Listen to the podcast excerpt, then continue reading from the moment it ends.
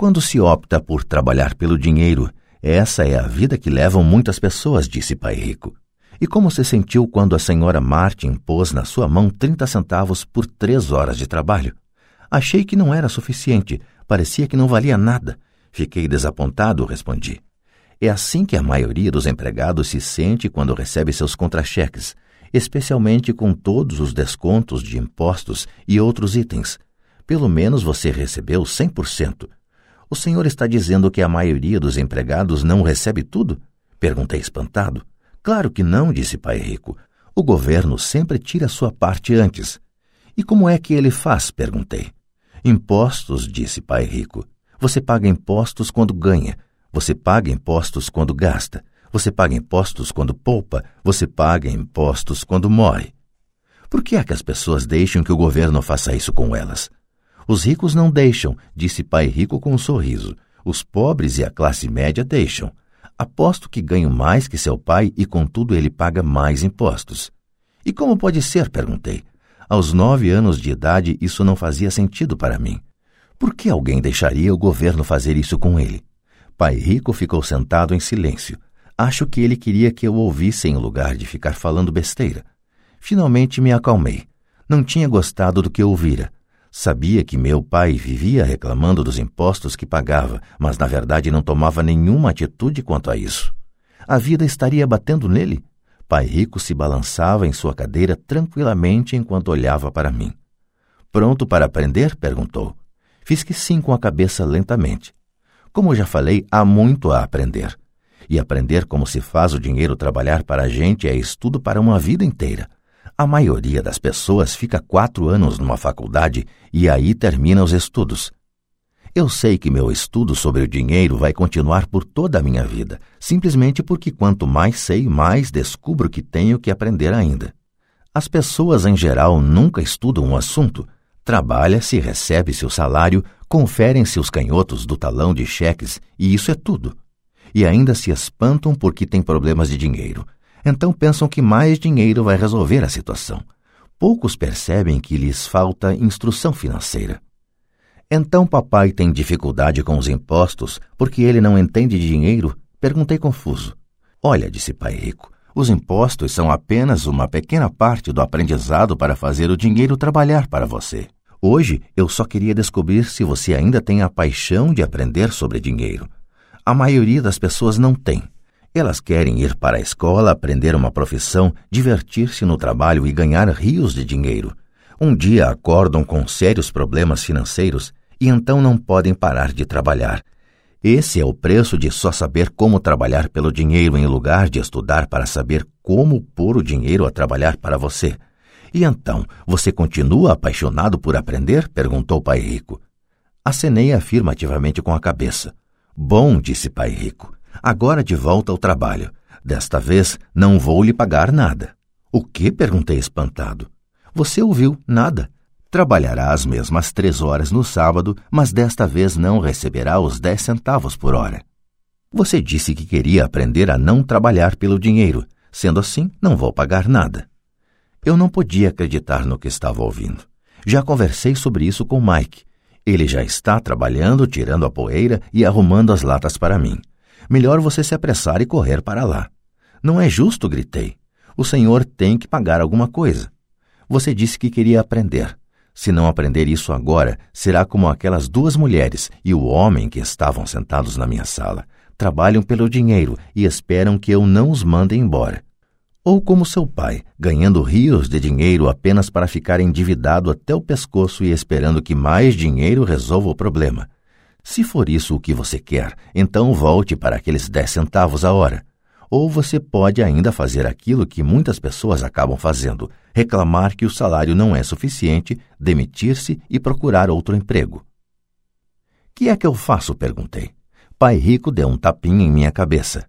Use isto, falou. Se você usar bem, logo estará me agradecendo por ter lhe dado uma oportunidade de se tornar um homem rico. Fiquei parado, sem acreditar que eu estivesse embarcando nessa canoa. Queria conseguir um aumento e acabei sendo convencido a trabalhar de graça. Pai Rico voltou a dar um tapinha na minha cabeça e disse: Use isto. Agora fora daqui, de volta ao trabalho. Lição 1. Os ricos não trabalham pelo dinheiro. Não contei para meu pai pobre que não estava mais sendo pago. Ele não teria entendido e eu não queria tentar explicar algo que eu próprio ainda não estava entendendo. Durante três semanas, Mike e eu trabalhamos três horas todo sábado sem ganhar nada. O trabalho não me preocupava e a rotina se tornou mais fácil. O que me deixava danado era perder os jogos de beisebol e não poder comprar os gibis. Na terceira semana, por volta do meio-dia, apareceu o pai rico. Ouvimos seu caminhão chegar ao estacionamento e fazer um barulhão quando o motor foi desligado. Ele entrou na loja e cumprimentou a senhora Martin com um abraço. Depois de verificar como a loja estava indo, ele abriu o freezer dos sorvetes, pegou dois picolés, pagou e chamou a mim e a Mike. Vamos dar uma voltinha, moçada. Atravessamos a rua e fomos para um amplo gramado onde alguns adultos estavam jogando beisebol. Sentado em uma mesa de piquenique afastada, ele deu os picolés para mim e para o Mike. Como as coisas estão indo, garotos? Ok, respondeu Mike. Concordei com ele. Aprenderam alguma coisa? perguntou o pai rico. Mike e eu olhamos um para o outro, levantamos os ombros e balançamos a cabeça em uníssono, evitando uma das maiores armadilhas da vida. Bom, garotos, precisam começar a pensar. Vocês estão observando uma das maiores lições de vida. Se aprenderem a lição, terão uma vida de grande liberdade e segurança. Se não aprenderem, acabarão como a senhora Martin e a maioria das pessoas que jogam beisebol aqui no parque. Elas trabalham muito por um salário baixo, agarrando-se à ilusão da segurança no emprego, esperando pelas três semanas de férias anuais e pela reduzida aposentadoria depois de 45 anos de trabalho. Se isso os empolga, vou dar-lhes um aumento para 25 centavos a hora. Mas estas pessoas são boas e trabalhadoras. Por que o senhor está debochando delas? indaguei. Pai Rico abriu um sorriso. A senhora Martin é como uma mãe para mim. Nunca seria tão cruel. Pode parecer que estou sendo desalmado porque estou tentando chamar a atenção de vocês dois para um fato que a maioria das pessoas não consegue ter a felicidade de enxergar. Graças a uma visão muito estreita, as pessoas não percebem em que armadilha caíram. Mike e eu ficamos sentados sem captar totalmente a mensagem. Ele parecia cruel, contudo sentíamos que ele desejava desesperadamente que percebêssemos algo. Sorrindo, o pai rico continuou. Não estão gostando desses 25 centavos a hora? O coração de vocês não bate um pouquinho mais rápido? Fiz um não com a cabeça, mas na realidade meu coração batia mais rápido. Para mim, 25 centavos a hora representava uma fortuna. Ok, vou pagar um dólar a hora. Prosseguiu o pai rico com um sorriso malicioso. Agora meu coração acelerou de verdade. Meu cérebro gritava: topa, topa. Eu não podia acreditar no que estava ouvindo. Ainda assim fiquei calado. Ok, dois dólares a hora. Meu pequeno cérebro e meu pequeno coração de nove anos quase explodiram. Afinal, estávamos em 1956 e receber dois dólares a hora teria me tornado o garoto mais rico do mundo. Não me podia imaginar ganhando esse dinheiro todo. Eu queria dizer sim. Eu queria fechar o um negócio. E podia ver a bicicleta nova, a luva de beisebol nova e a adoração de meus colegas quando eu mostrasse algum dinheiro. E ainda por cima, Jimmy e seus amigos ricos nunca poderiam voltar a me chamar de pobre, mas consegui me manter em silêncio. Quem sabe tivesse torrado os miolos e queimado um fusível, mas no fundo do coração eu queria loucamente esses dois dólares a hora. O sorvete estava se derretendo e escorregando pela minha mão. As formigas se deliciavam com a pasta melada de baunilha e chocolate. Pai Rico olhava para dois garotos que o olhavam de volta embasbacados. Ele sabia que estava nos testando e ele sabia que parte de nossas emoções queria topar a parada. Sabia que todo ser humano tem uma parte fraca e necessitada de suas almas que pode ser comprada. E sabia que todo ser humano também tinha uma parte da alma que era forte e que jamais se deixaria comprar. A questão era saber qual prevaleceria. Ele tinha testado milhares de almas ao longo de sua vida ele testava almas toda vez que entrevistava um candidato a emprego. Ok, cinco dólares a hora. De repente fez-se um silêncio dentro de mim. Alguma coisa tinha mudado. A oferta era grande demais e se tornara ridícula. Nem muitos adultos ganhavam cinco dólares por hora em 1956. A tentação se esvaiu e a calma se instalou. Lentamente me virei para a esquerda para olhar Mike. Ele devolveu meu olhar. A parte de minha alma que era fraca e necessitada estava silenciada. A parte que não se vendia estava à frente. Então uma calma e uma certeza sobre o dinheiro invadiram meu cérebro e minha alma. Sabia que Mike também chegara a esse ponto. Muito bem, disse Pai Rico suavemente. A maioria das pessoas tem um preço. E tem um preço por causa de duas emoções humanas, o medo e a ambição. Primeiro, o medo de não ter dinheiro as leva a trabalhar arduamente, e quando recebem o contra-cheque, a ambição ou o desejo as leva a pensar nas coisas maravilhosas que podem ser compradas. Então se define o padrão. Que padrão? perguntei. Acordar, ir para o trabalho, pagar contas, acordar, ir para o trabalho, pagar contas. Suas vidas, então, são conduzidas sempre por duas emoções, medo e ambição. Ofereça-lhes mais dinheiro e elas continuarão o ciclo, aumentando também as despesas. É isso que chamo de corrida dos ratos. E há outro jeito? perguntou Mike. Sim, disse Pai Rico, mas poucas pessoas o descobrem. E qual é esse jeito? perguntou Mike.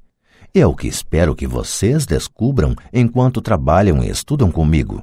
É por isso que acabei com todas as formas de pagamento. Alguma dica? perguntou Mike. Estamos um pouco cansados de trabalhar muito, especialmente sem receber. Bem, o primeiro passo é falar a verdade, disse Pai Rico. Nós não mentimos, falei. Não disse que estavam mentindo, disse para falar a verdade, retrucou Pai Rico. A verdade sobre o que? perguntei. Sobre como estão se sentindo, respondeu Pai Rico. Vocês não precisam falar para mais ninguém, só para vocês mesmos. O Senhor está dizendo que as pessoas que estão no parque, as pessoas que trabalham para o Senhor, a senhora Martin, não fazem isso? Perguntei. Duvido, disse Pai Rico. Elas têm medo de ficar sem dinheiro. Em lugar de enfrentar o medo, elas reagem em vez de pensar. Elas reagem emocionalmente em lugar de usar suas cabeças, disse Pai Rico batendo nas nossas cabeças. Então elas se veem com alguns dólares na mão e novamente as emoções da alegria e do desejo e da ambição se apossam delas e novamente reagem em vez de pensar. São suas emoções que pensam por elas, falou Mike. Certo, falou Pai Rico. Em vez de falar a verdade sobre como se sentem, elas reagem a seus sentimentos e não pensam. Elas sentem o medo, Vão para o trabalho esperando que o trabalho acalme esse medo, mas não é isso que acontece. Esse medo antigo as assombra. E elas voltam ao trabalho, esperando novamente que o dinheiro acalme seu medo, e novamente nada. O medo as leva a essa armadilha de trabalhar, ganhar dinheiro, trabalhar, ganhar dinheiro, esperando que o medo vá embora. Mas a cada dia elas acordam e o velho medo acorda com elas. Para milhões de pessoas, esse velho medo as mantém acordadas de noite, perturbando-as com ansiedade e preocupação, de modo que se levantam e vão para o trabalho esperando que o contra-cheque mate esse medo que lhes rói a alma. O dinheiro conduz suas vidas e elas se recusam a aceitar essa verdade. O dinheiro controla suas emoções e, consequentemente, suas almas. Pai Rico ficou sentado, quieto, deixando que assimilássemos suas palavras. Mike e eu havíamos escutado o que ele disse, mas da verdade não entendemos o que ele falou. Eu só sabia que muitas vezes ficava pensando em por que os adultos corriam para o trabalho. Não parecia ser algo muito divertido e eles não aparentavam estar muito felizes, mas alguma coisa os impelia a correr para o trabalho. Percebendo que tínhamos absorvido o que era possível de suas palavras, Pai Rico falou: E quero que vocês, garotos, evitem essa armadilha. É isso que quero ensinar a vocês. Não apenas a ser rico, porque ser rico não resolve o problema. Não resolve? perguntei surpreso. Não, não resolve. Deixem-me falar desta outra emoção, que é o desejo. Alguns a chamam de ganância, mas eu prefiro desejo. É perfeitamente normal querer coisas melhores, mais bonitas, mais divertidas ou empolgantes. Portanto, as pessoas também trabalham por dinheiro por causa do desejo. Elas desejam o dinheiro pela alegria que acreditam o dinheiro pode comprar. Mas a alegria que o dinheiro traz muitas vezes tem curta duração e é preciso mais dinheiro para adquirir mais alegria, mais satisfação, mais conforto, mais segurança. Assim continua-se trabalhando, pensando que o dinheiro um dia acalmará suas almas perturbadas pelo medo e pelo desejo. Mas o dinheiro não pode fazer isso. Mesmo para as pessoas ricas? perguntou Mike. Incluindo os ricos, respondeu o pai rico. De fato, a razão pela qual muitas pessoas são ricas não é o desejo, mas o medo. Elas pensam que o dinheiro pode acabar com seu medo de ficar sem dinheiro, de serem pobres, de modo que acumulam fortunas para descobrir que o medo fica pior. Agora elas receiam perdê-lo. Tenho amigos que continuam trabalhando mesmo quando já têm muito. Sei de pessoas que têm milhões e estão mais apavoradas do que quando eram pobres. Estão aterrorizadas com a possibilidade de perder todo o seu dinheiro. Os medos que as levaram a se tornarem ricas ficam maiores. Essa parte fraca e necessitada de suas almas, na verdade, grita ainda mais forte. Não querem perder suas mansões, seus carros, a vida de luxo que o dinheiro pode comprar.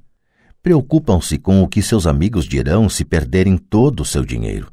Muitos estão emocionalmente desesperados e neuróticos, embora pareçam ricos e tenham grandes fortunas. Então a pessoa pobre é mais feliz? perguntei. Não, não acho, replicou o pai rico. Evitar o dinheiro é tão neurótico quanto ser apegado ao dinheiro.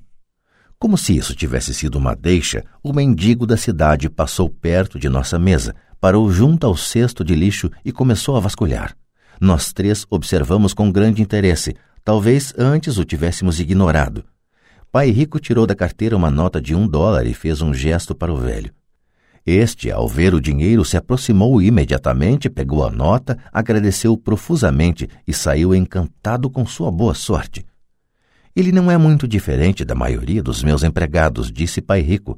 Já encontrei tanta gente que fala: Ah, não estou interessado no dinheiro. Contudo, eles trabalham oito horas por dia nos seus empregos. Isso é uma negação da verdade. Se não estão interessados no dinheiro, então por que é que trabalham? Esse tipo de pensamento é possivelmente mais neurótico do que o de uma pessoa que junta dinheiro. Enquanto eu estava ali sentado, ouvindo meu pai rico, minha mente recordava as inúmeras vezes em que meu próprio pai dizia: Não estou interessado no dinheiro. Ele falava isso frequentemente. Também se justificava dizendo sempre: Trabalho porque gosto do que faço. Então o que temos que fazer? perguntei não trabalhar pelo dinheiro até perder todos os resquícios de medo e ganância? Não, isso seria uma perda de tempo, falou o pai rico. As emoções são o que nos torna humanos. Elas nos tornam reais. A palavra emoção representa energia em movimento. Seja sincero ao respeito de suas emoções e use sua mente e suas emoções a seu favor, não contra você. Nossa! exclamou Mike. Não se preocupe com o que acabei de falar. Daqui a alguns anos você entenderá melhor. Observe suas emoções, não reaja a elas. A maioria das pessoas não percebe que está pensando com suas emoções. Suas emoções são suas emoções, mas você precisa aprender a pensar por si próprio. O senhor poderia dar um exemplo, pedi? Lógico, retrucou o pai rico. Quando uma pessoa fala preciso procurar um emprego, o mais provável é que esteja pensando com uma emoção. O medo de não ter dinheiro é que gera esse pensamento. Mas as pessoas precisam de dinheiro se têm contas a pagar, falei. Sem dúvida, disse Pai Rico sorrindo. Tudo o que estou dizendo é que, na maioria das vezes, são as emoções que comandam o pensamento. Não estou entendendo, disse Mike. Por exemplo, continuou o Pai Rico, se existe o medo de não ter dinheiro suficiente em vez de sair correndo para procurar um emprego a fim de ganhar algum, as pessoas poderiam se perguntar: um emprego seria, no longo prazo, a melhor solução para este medo? Na minha opinião, a resposta é não, especialmente se levarmos em conta a duração da vida da pessoa.